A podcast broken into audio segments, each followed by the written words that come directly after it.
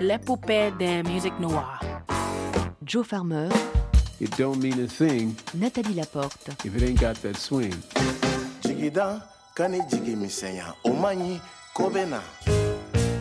L'épopée des musiques noires. it's okay.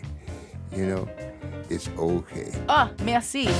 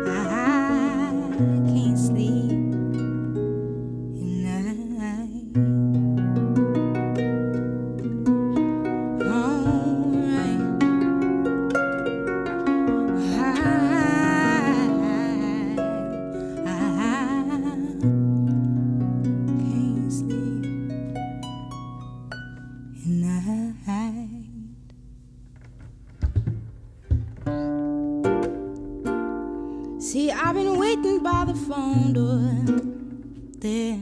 mm,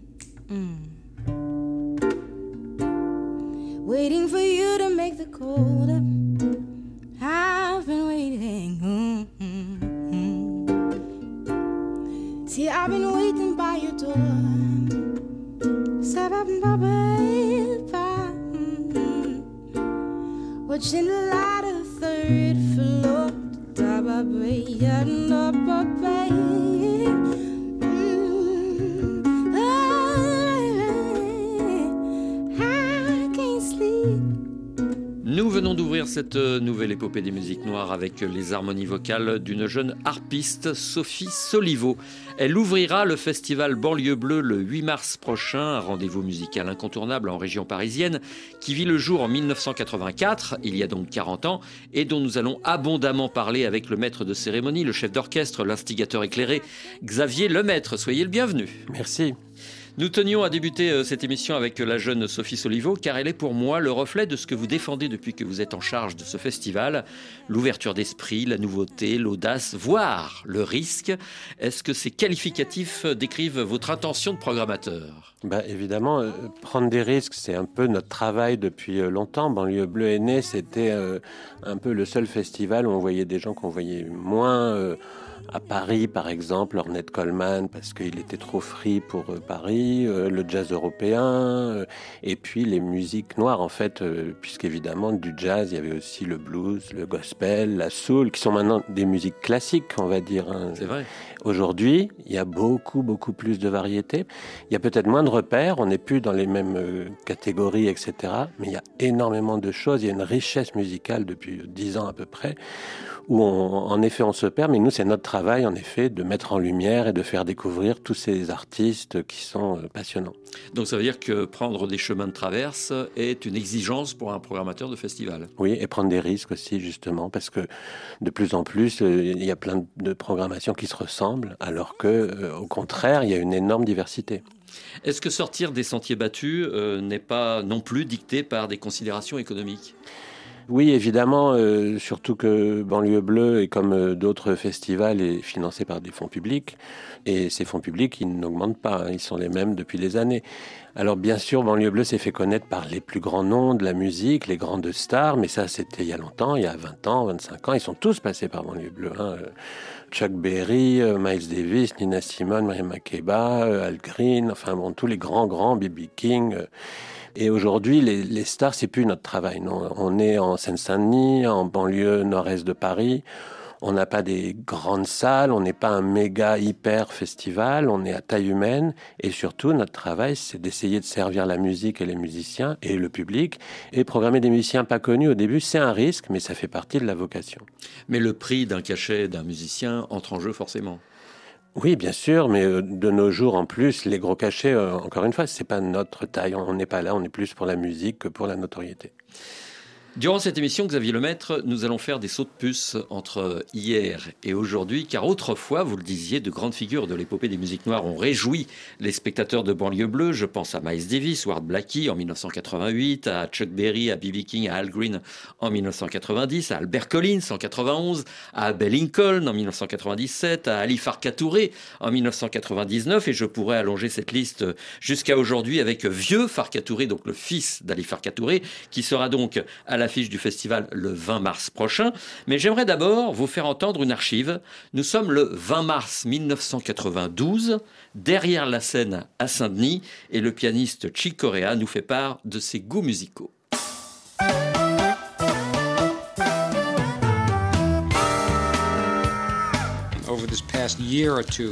Uh, even before Miles Davis passed away, I was listening to a lot of Miles's music again from the. Ces deux dernières années, et donc bien avant que Miles Davis ne nous quitte, j'écoutais assidûment ses albums datant des années 50 et 60. J'écoute beaucoup John Coltrane. Récemment, je me suis attardé sur un album de Paco de Lucia sorti l'année dernière intitulé Zayeb. Je ne suis pas sûr de la prononciation. J'ai joué sur un titre parce que Paco est une de mes idoles. Je l'admire. Il m'influence énormément. J'écoute beaucoup les concertos pour piano de Mozart. Je suis époustouflé par la manière dont il écrivait les partitions pour piano. C'est merveilleux. C'est un angle de vue différent du nôtre. Dernièrement, j'étais sur un bateau aux Caraïbes, j'ai rencontré des musiciens et ils m'ont fait découvrir un rythme de danse appelé tumba. Je me suis donc mise à écrire des titres sur le rythme tumba. Ça a quelque chose d'africain, mais il l'aborde différemment dans les îles. Le monde est si riche que c'est toujours un plaisir de découvrir la manière dont les peuples utilisent leur esprit créatif.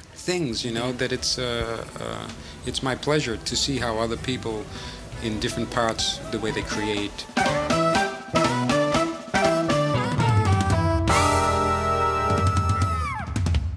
Ce qui est frappant euh, dans cette archive, euh, Xavier Lemaître, c'est l'éclectisme de Chick Corea, qui écoute euh, à cette époque aussi bien Mozart que Miles Davis, Paco de Lucia ou les rythmes tumba des Caraïbes.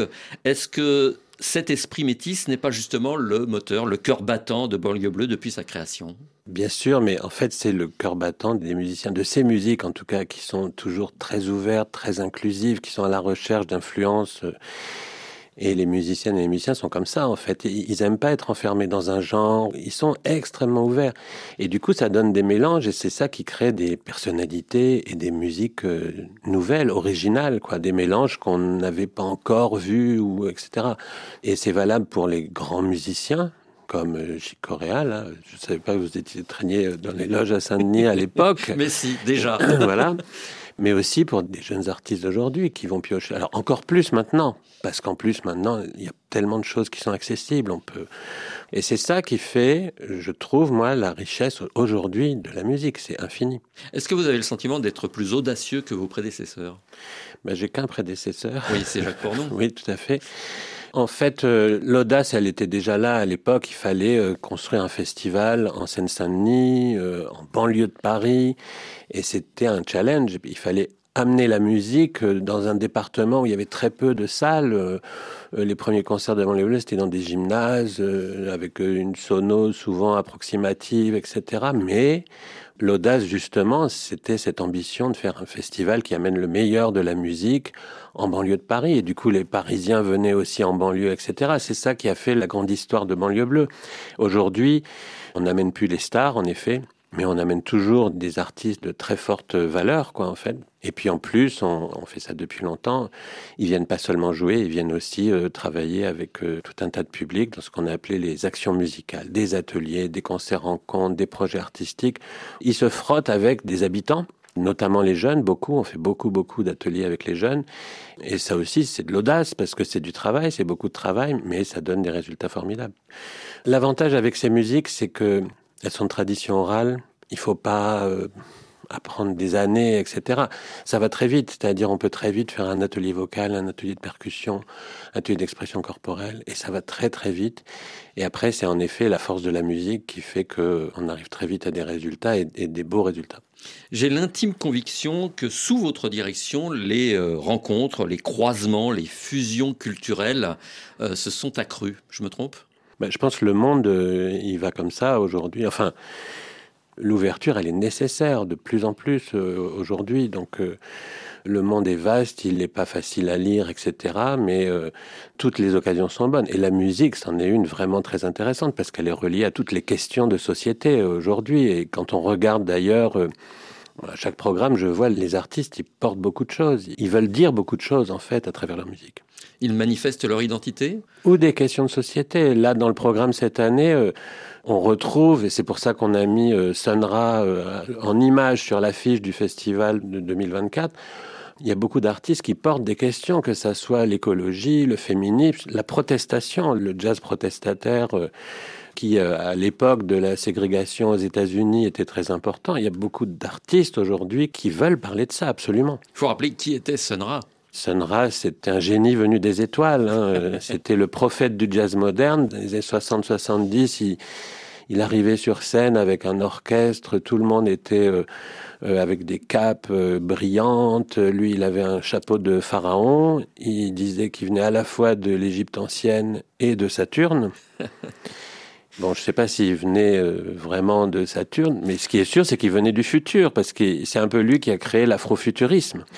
Et euh, c'est pas le seul, mais en tout cas, c'était un symbole. Et c'était étrange parce que c'était un jazzman et en même temps, ses concerts, c'était une espèce de théâtre aussi. C'était très militant. Et musicalement, c'était totalement éclaté, totalement étrange. Et ce côté de l'étrangeté, en fait, c'est quelque chose de très important, je trouve, parce qu'en fait, c'est là où se passent les choses aujourd'hui. En 2017, le percussionniste et chef d'orchestre guadeloupéen Roger Raspail invitait à Banlieue Bleue le chanteur et poète trinidadien Anthony Joseph et le résultat fut explosif.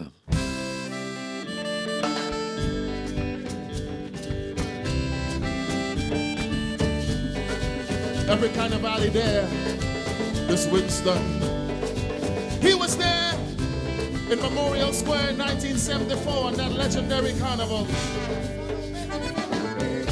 Sunny mother, sister, and me. Carnival was real fire. That days you could be tripping cool to brass. And then just so the air to dry and heavy. Long time carnival. It was hot like fire. Not like now the spirit of God.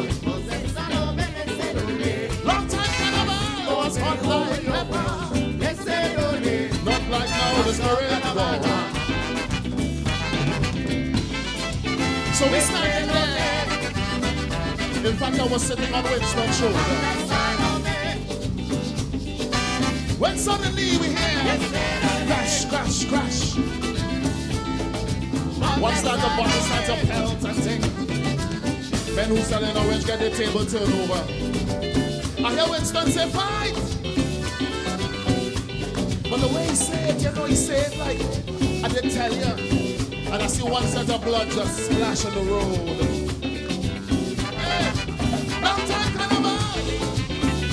Hot like fire. Not like now the spirit gone.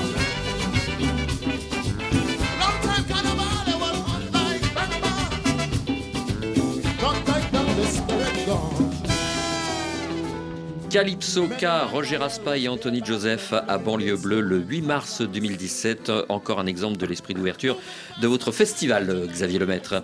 Est-ce qu'il y a un engagement politique derrière ces programmations métisses Bonne question. En fait, c'est les musiciens eux-mêmes qui disent des choses. Après, leur engagement, euh, il est euh, politique, il est culturel, il est personnel, euh, etc. Je me souviens de Dizzy Gillespie qui disait malheureusement, la musique n'a pas de pouvoir politique, elle n'est pas écoutée.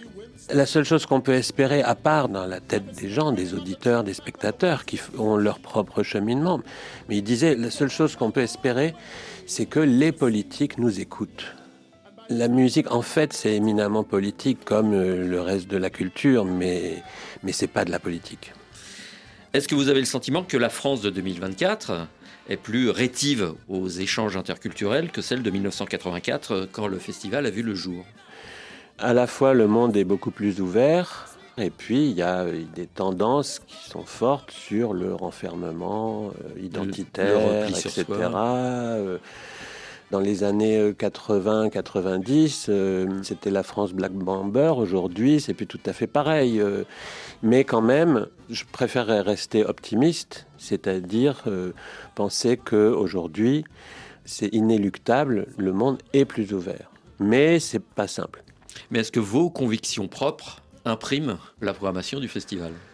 Euh, Oui, sûrement. Évidemment, la programmation, c'est toujours l'idée de faire un panorama de ce qu'on imagine le plus intéressant en musique au moment où on fait le programme. Ça vient en effet des artistes, mais après, on fait des choix. Comme je disais tout à l'heure, il y a beaucoup de musiciens qui portent des choses assez fortes, en fait. Euh, et de musiciennes, notamment d'ailleurs beaucoup de musiciennes. Euh, Lakecia Benjamin, euh, qui dans son dernier disque qu'elle vient présenter la banlieue bleue, a invité Angela Davis par exemple sur un morceau. Enfin, les Indiennes, la Ganavia ou Amirta Kidambi, qui sont très protestataires, qui sont engagées. Angel Baddawi de Chicago qui va faire la clôture. Pour elle d'ailleurs, Sonra est une grande idole, etc elle aussi, elle traite de beaucoup de choses. Et il y a plein d'autres exemples. Donc, euh, en effet, nous, notre rôle surtout, c'est de mettre la lumière sur les artistes. Et ensuite, c'est eux qui sont sur scène. Et c'est eux qui ont des choses à dire. Le continent africain est souvent très bien représenté à Banlieue Bleue. Pourquoi? Ben Parce que, comme disait Ali Farka nous sommes les racines. Exactement. Après, euh, le jazz, le blues, ça vient quand même de là. quoi. Non, et puis parce qu'il y a une vitalité les racines des musiques noires, c'est l'Afrique quand même, hein, essentiellement. C'est la matrice. Voilà. Je vous propose, Xavier Lemaître, d'écouter à présent un multi-instrumentiste sud-africain, le regretté Zim Kawana, qui en 2004 évoquait l'un de ses héros, le batteur Max Roach, pilier de votre festival Banlieue Bleue.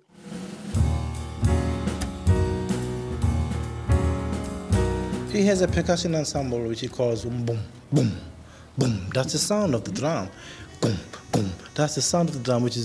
Il dirige un ensemble de percussions qu'il a nommé Mboum. C'est évidemment le son des tambours. C'est le son originel, Ingoma.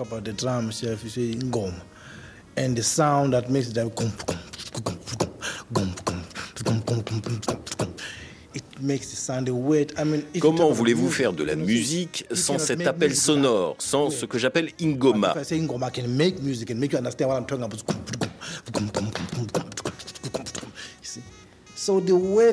les mots sont souvent moins expressifs que le son lui-même, d'où mon questionnement perpétuel.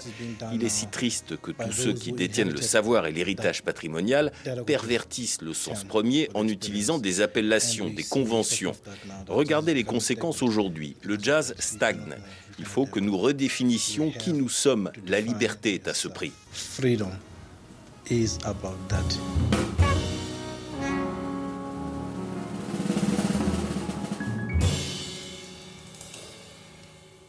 Xavier Lemaître, est-ce que vous avez l'impression que le jazz stagne, comme le laisse entendre Zim Kawana dans cette archive?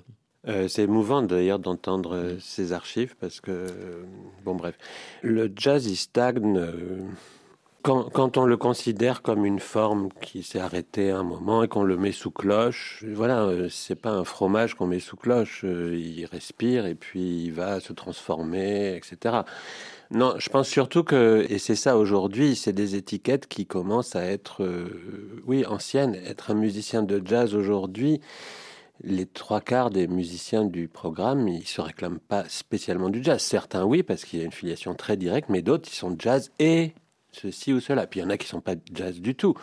Dès qu'on fige un genre dans une définition, ça, bah, après ça s'arrête, hein, ça stagne, ça bouge plus, quoi. Banlieue Bleue s'appelle toujours Jazz en Seine-Saint-Denis. Mais en fait, c'est pas du tout strictement jazz, c'est très ouvert. Donc le programme, il stagne pas, il se métamorphose tout le temps, etc. Et le jazz, c'est plus une façon d'aborder de biais le monde des musiques. Miles Davis, il essaie de la musique sociale. Euh, les plus grands jazzmen ont toujours euh, refusé le terme. Archie Shepp, le premier. Hein. Voilà. N'aime pas qu'on utilise le mot jazz. Voilà. Ahmad Jamal refusait totalement le mot jazz. Il, Alors parlait, pourtant, de, il parlait de musique classique américaine. C'est ça. Voilà. Euh, voici en tout cas une approche personnelle du swing par Zim Kawana. Il appelait ça la zimologie.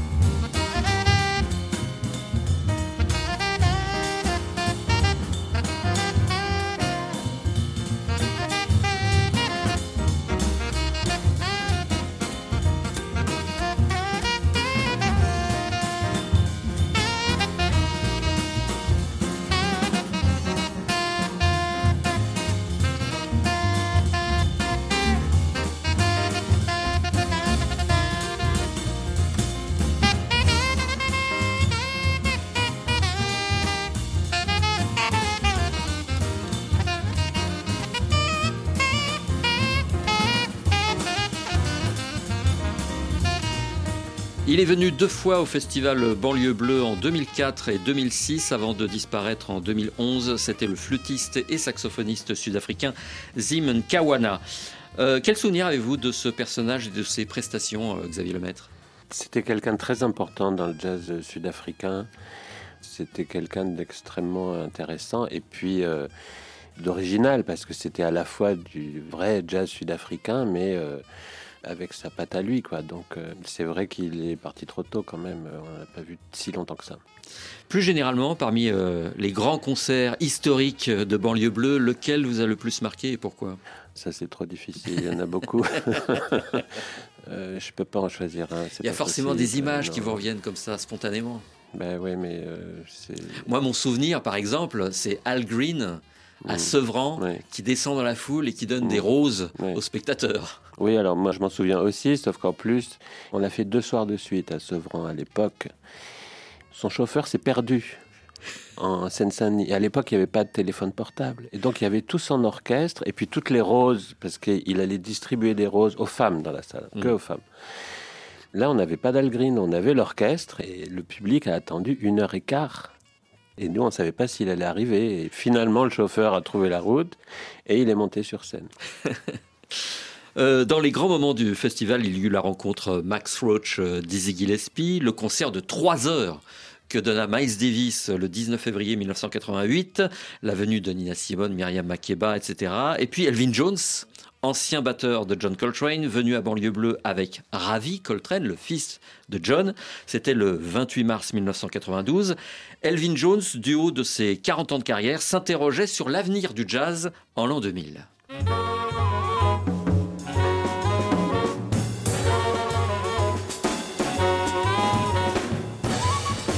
I doubt if there are going to be any real je pense qu'on ne verra pas d'évolution réelle dans les huit ans à venir, même si le processus d'évolution est déjà entamé, et même si plus tard on nous présente de nouvelles choses.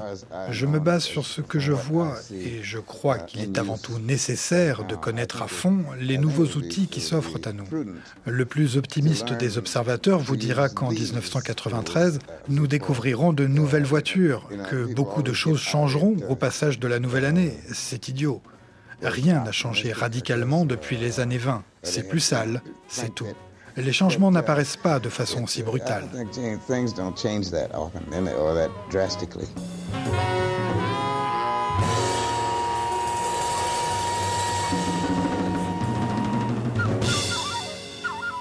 Xavier Lemaître, euh, est-ce que vous validez les propos euh, d'Elvin Jones? Les révolutions musicales ne se font pas du jour au lendemain. Je n'oserais pas dire le contraire. Parce que c'est Elvin Jones. Parce que c'est Elvin Jones. Mais il y avait quelqu'un d'autre, bah, Dizzy Gillespie encore, je me souviens. Lui, il croyait à ce qu'à un moment, toutes les musiques allaient se fusionner. Ben, D'une certaine façon, je dirais que oui, ça c'est à l'œuvre euh, aujourd'hui. Là, dans le prochain festival, euh, à la fin du festival, ils sont là deux soirs, on a un groupe qui s'appelle Estrellas del Caribe, qui vient de Colombie, qui vient de Palenque, c'est-à-dire euh, sur la côte pacifique en Colombie, ce village qui est l'épicentre justement de l'afro-colombien, parce que c'est des esclaves marrons qui ont gardé leur tradition, puis qui les ont mélangés, etc. Ça, ça fait en gros 40 ans, presque quand Elvin Jones parlait.